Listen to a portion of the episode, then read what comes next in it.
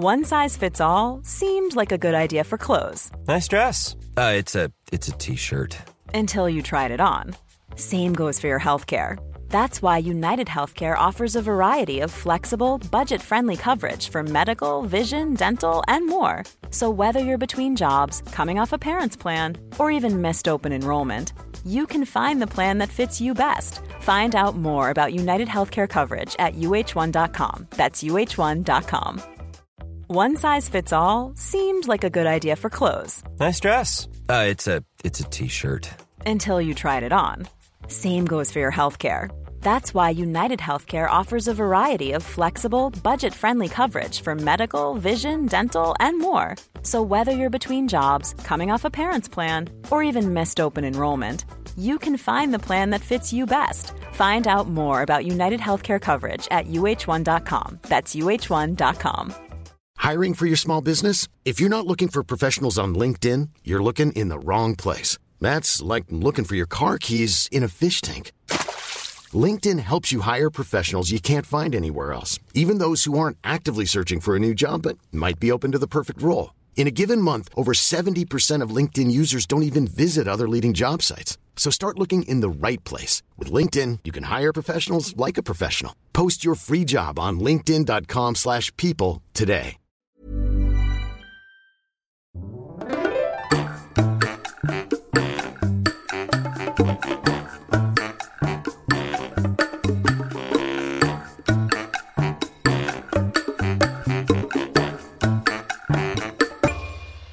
Hola, ¿qué tal? Esto es How to Spanish Podcast. Yo soy David. Y yo soy Ana. En el episodio de hoy te vamos a contar sobre otra civilización antigua mexicana, los mayas. How to Spanish podcast is designed to help Spanish students improve their listening and vocabulary skills, and it's made possible thanks to our Patreon community. By joining the community, you can access the vocabulary guide and interactive transcript, bonus episodes, and monthly activities to practice your Spanish. If you would like to join the experience, go to patreon.com slash howtospanishpodcast. Gracias a nuestros nuevos patrones, Soren, Randy y Jenny, Tria, Sam, Miruna, Octopus Mushroom, Kristen, Chiara, Carl, Eric. Hace ya algunos episodios hablamos sobre una de las civilizaciones favoritas de los mexicanos, los aztecas. Obviamente estamos hablando de civilizaciones prehispánicas, es decir, civilizaciones que estuvieron en México antes de que llegaran los españoles. Y es muy importante todo esto que sucedió antes de los españoles porque sin duda forma parte de lo que somos, forma parte de la identidad y creo que nos hace esta mezcla tan interesante de lo que hoy en día es un mexicano y es México. Otra de las culturas, entonces, que forman parte de esta gran tradición milenaria, como dicen algunos, son los mayas. Y los mayas se desarrollaron en otra parte del país. Y cabe aclarar que no solo se desarrollaron en México, sino también en Guatemala, partes de Belice y Honduras. Ellos no estaban detenidos por la división política que hoy en día conocemos de los países como tal. La historia de los mayas abarca más o menos 2600 años y los historiadores han dividido las etapas en tres. Entonces se conoce que hay tres etapas o, momentos en la historia maya. El primero es en el siglo X Cristo hasta el siglo III después de Cristo y se llama formativo. Después el periodo clásico, que es del siglo III al siglo X después de Cristo. Y finalmente el postclásico, del siglo X hasta el siglo XIV. Como podemos ver, esta civilización vivió o estuvo en un periodo muy, muy largo. De hecho, un periodo tan largo que es mucho más de lo que México lleva siendo un país independiente. Cada cultura siempre ha tenido su propia forma de gobernar. En el caso de los mayas, su jerarquía social se basaba en el parentesco. Ellos creían que el fundador era prácticamente un dios y que todas las familias que provenían de él directamente estaban más arriba en la jerarquía que otras, y conforme iban teniendo hijos, nietos y todo eso estaban más y más lejos del origen. Esto generaba muchas castas, porque cuando tú pertenecías a cierto nivel social, tenías que casarte con alguien del mismo nivel, no podías casarte con alguien superior o menor a ti. Pero algo interesante de esta cultura es que, a diferencia de muchas otras en el mundo, cuando moría el jefe de la familia, su hijo primogénito heredaba el título y el poder. sin importar si era hombre o mujer. Además, tu posición social determinaba no solamente cuánto dinero o poder ibas a tener en tu vida, sino también el trabajo que ibas a desarrollar con quién te ibas a casar e incluso cómo debías comportarte. Pero algo divertido e interesante que yo creo que ha pasado muchas veces en la historia es que las categorías más bajas, por ejemplo los guerreros y los campesinos, crecieron mucho más rápido que las clases nobles, así que en algún momento el orden social se vio comprometido o en peligro. Hmm, suena como cualquier historia un poco distópica que hoy en día vemos para entretenimiento, ¿no? La clásica historia en donde los... La clase media supera... Sí, supera a los ricos y quieren hacer una revuelta y algo así. Hmm, seguramente algo así ha de haber ocurrido. Durante todos estos siglos, más de 20 siglos que existió esta civilización, hubo muchísimas cosas que seguramente hoy en día no sabemos. Y bueno, no solamente eh, crecieron o tuvieron una gran organización en términos sociales, como, como dijimos, entre tantos siglos, pues te dio mucho tiempo para desarrollar una sociedad en todo su esplendor. Y este fue el caso con ellos. Y realmente supimos o la civilización moderna se enteró hasta relativamente hace poco tiempo todo lo que fueron los mayas. Hablamos un poquitito del tema social, pero realmente crecieron, por ejemplo, en la escritura, muy especialmente en las ciencias como matemáticas, astronomía y acústica que son términos como muy modernos, ¿no? Como piensas en eso y piensas en... La NASA. En la NASA, en artefactos muy, muy modernos y precisos para ver el espacio o para analizar las ondas del sonido. Todo suena muy, no sé, muy intenso, no sé cómo decirlo, pero ellos fueron, digamos, pioneros, obviamente en esta parte de América, sobre todas esas ciencias. Algunas de las razones por las que todo este conocimiento sobre los mayas es relativamente nuevo para nosotros tiene que ver con dos cosas, el lugar en donde ellos vivían y la forma en que dejaron escritas sus cosas. Ellos se asentaron en zonas de selva, así que cuando abandonaron sus ciudades, la vegetación pues cubrió todas estas cosas y es muy difícil ver las construcciones desde arriba con tantos árboles y tanta vegetación. Realmente fue hasta el siglo XIX que empezaron a encontrar todas estas ciudades escondidas y perdidas. Cabe notar que estas investigaciones que se llevaron a cabo a partir del siglo XIX no fueron hechas por mexicanos. Eso es muy extraño, ya que siendo nuestra tierra, pues los propios mexicanos no investigaron mucho sobre esta civilización. Y la segunda razón es porque ellos escribieron todo este conocimiento en algo llamado códices. Pero la mayoría de sus códices desaparecieron. En la actualidad solo hay tres códices completos y uno más que no se puede leer muy bien. Así que lo que sabemos de ellos es muy poco realmente. ¿Y saben por qué desaparecieron estos códices? Porque ellos tenían un sistema de escritura muy completo basado en jeroglíficos. Y cuando llegaron los españoles, la parte, la iglesia, los religiosos pensaban que esto estaba profundamente relacionado con ser politeístas y no les gustó. Así que en 1562, un fray que se llamaba Fray Diego de Landa mandó quemar la mayoría de los códices. Así que desde 1562 se perdieron todas estas cosas. Y en estos códices se encuentran cosas como cálculos matemáticos, astronómicos, arquitectónicos, es decir, de cómo fueron construyendo todas sus obras, y como dijo Ana, están en jeroglíficos. También había cosas como remedios, es decir, recetas, como de cosas que ellos iban descubriendo sobre algunas propiedades de las plantas. Em, en general, medicina, lo que ellos pudieron aprender sobre la medicina, sus festivales y ceremonias. Entonces, de cierta manera, estos códices son la herencia que hoy en día tenemos de lo que fue esta cultura, más todo lo que se ha ido descubriendo e investigando poco a poco. Entre una de las cosas muy interesantes que ellos crearon y que recientemente se investigaron fue que ellos crearon un papel. Y la ventaja de este papel era que era mucho más flexible y mucho más duradero. ¿Y contra qué? Bueno, los científicos, los historiadores, lo compararon contra el papel que se utilizaba en los jeroglíficos egipcios. Entonces, si pueden ver, fueron obviamente civilizaciones muy avanzadas las que pudieron desarrollar el papel y fue muy interesantemente a extremos separados del mundo. Nada que ver América eh, Central, América eh, del Sur contra Egipto. Los mayas fueron una de las cuatro civilizaciones que desarrollaron el concepto del cero, el número cero.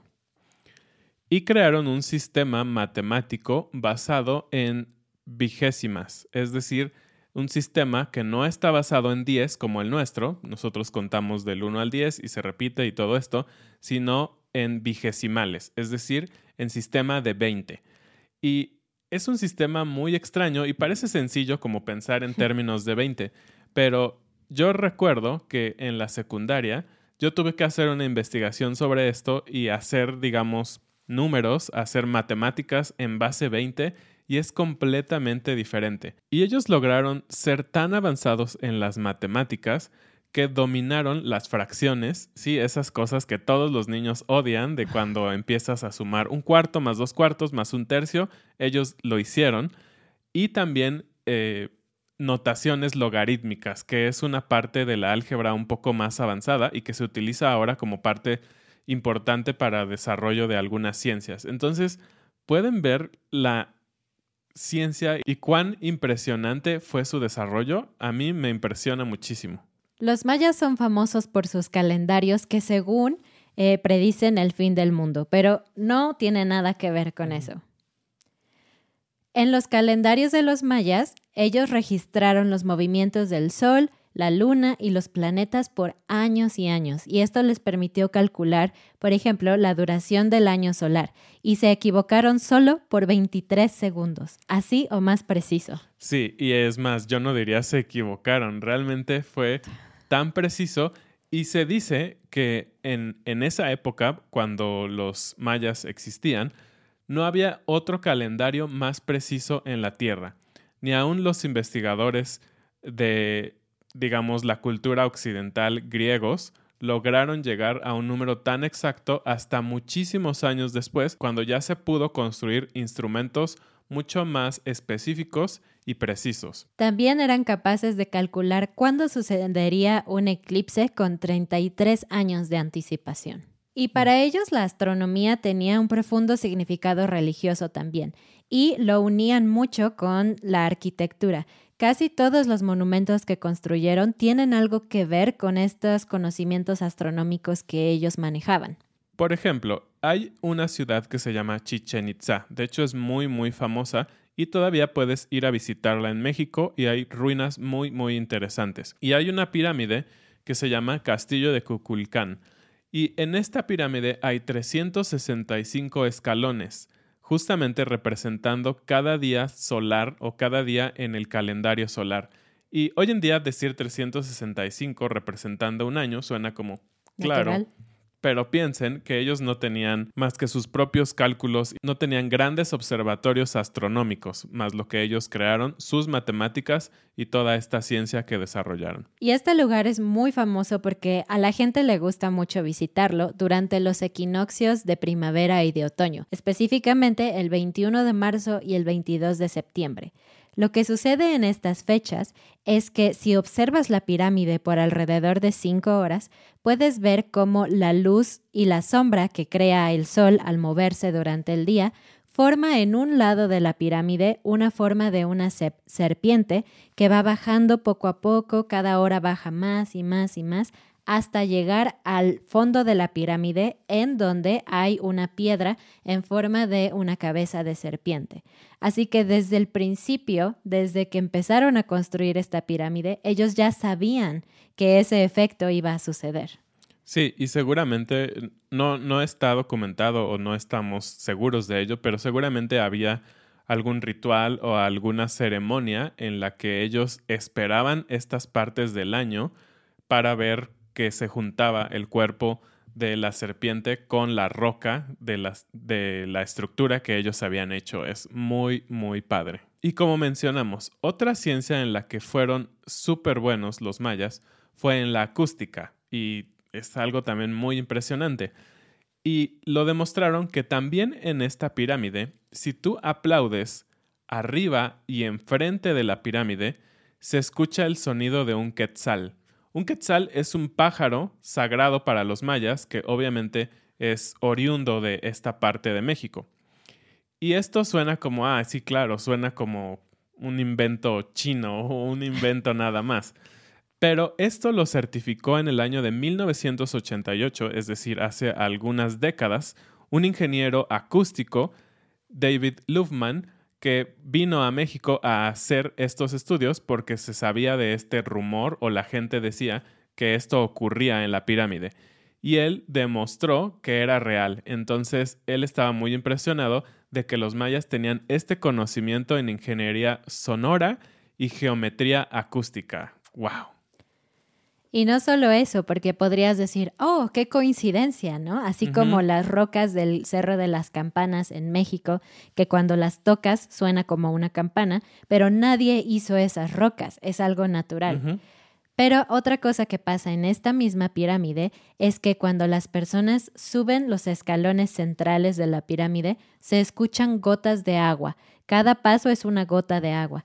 Y este efecto también se logró por cómo acomodaron las piedras y por otras cosas que hicieron.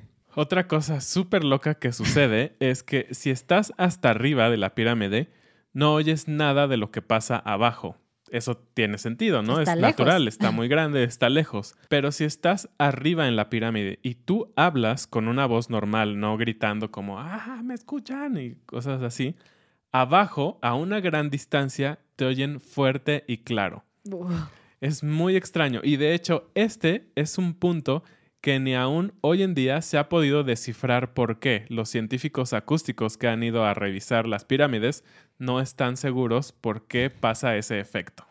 Pero tiene sentido porque recordemos que las pirámides generalmente eran centros religiosos y ceremoniales y hasta arriba estaban los nobles, los líderes, dirigiéndose al pueblo. Los expertos dicen que había una lengua maya común hace muchos siglos, pero que de allí se derivaron otras, y en la actualidad hay aproximadamente 70 lenguas mayas. Y aunque existen 70 variaciones del maya antiguo o del maya original, actualmente solo se hablan 33, es decir, las otras prácticamente están extintas y se hablan en México, Guatemala, Belice, El Salvador y Honduras. Es muy interesante, en Guatemala el 65% de la población se dice que vienen directamente de pueblos mayas, es decir, su descendencia es, podríamos decir, original de los mayas. Y en la península de Yucatán, en México, hay un millón y medio de personas que hablan maya. Eso también es muy interesante y creo que es un dato que no es muy conocido. Algunas características del idioma maya o de las lenguas mayas es que no, no existen algunas letras.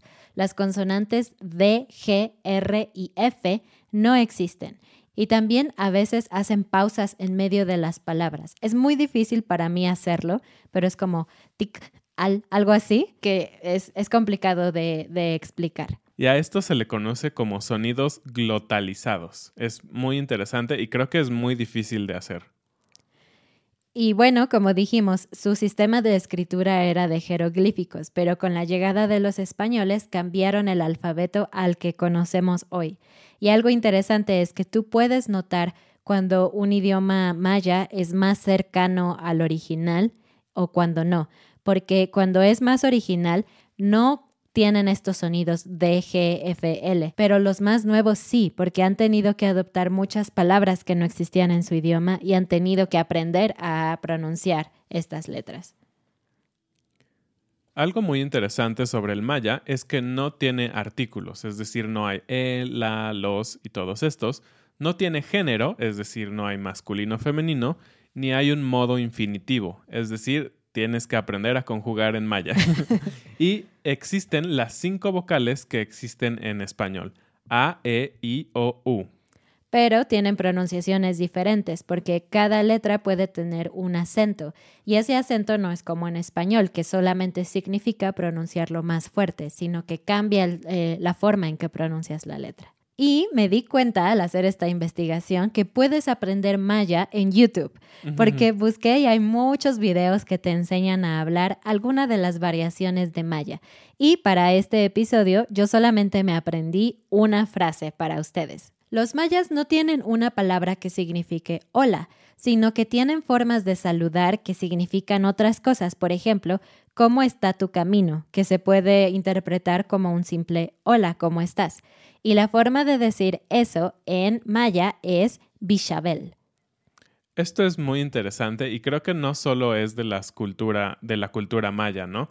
Hoy en día tenemos unos saludos muy cortos, pero otras culturas tenían saludos que tenían significados más profundos, como este, ¿no? ¿Cómo está tu camino? ¿Quieres decirle como cómo te va en la vida, qué ha pasado? O por ejemplo, en el caso de los judíos, que tenían un, un saludo que es shalom, ¿no? Que es la paz de Dios. Es como tú le deseas algo más. Creo que hoy en día nuestros idiomas lo han vuelto un poco más simple más básico como hola. Y ya, ¿no? no hay mucho más significado que como en estos idiomas. Eso me parece muy padre. Y con esto vamos cerrando esta parte del tema de los mayas. Nos da para muchísimo y nosotros estamos un poco extasiados de esta información, muy contentos de poder compartirla con ustedes. Escríbanos en los comentarios si les pareció interesante, si les interesaría que profundizáramos porque hay muchos más temas que hablar de los mayas, hay historias interesantes y muchas otras cosas, pero díganos si a ustedes les gustó y les interesaría una parte 2 o 3 sobre los mayas. Y terminemos con la frase del día, que es como David y yo nos sentimos al respecto de los mayas, quedarse con el ojo cuadrado. Quedarse con el ojo cuadrado es simplemente estar sorprendido, pero es una manera muy coloquial y chistosa de decir esto. Y así fue como nos quedamos, con toda esta información, algunas de ellas más o menos la habíamos escuchado, pero estudiar un poquito más a profundidad sobre los mayas realmente te deja con el ojo cuadrado. Es impresionante. Muchas gracias por escucharnos. Recuerda dejarnos un comentario, visitarnos en nuestra página de Patreon y también en nuestra página howtospanishpodcast.com. Visita también nuestras redes sociales y nos vemos la siguiente semana. Adiós. Adiós.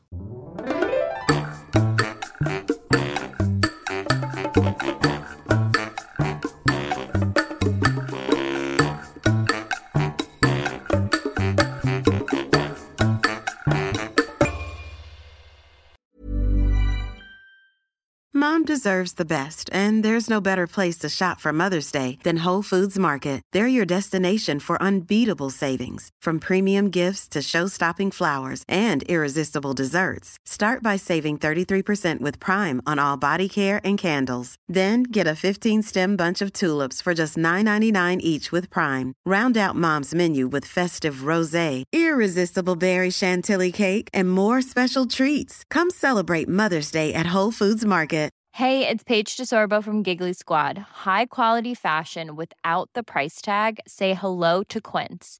I'm snagging high-end essentials like cozy cashmere sweaters, sleek leather jackets, fine jewelry, and so much more. With Quince being 50 to 80% less than similar brands.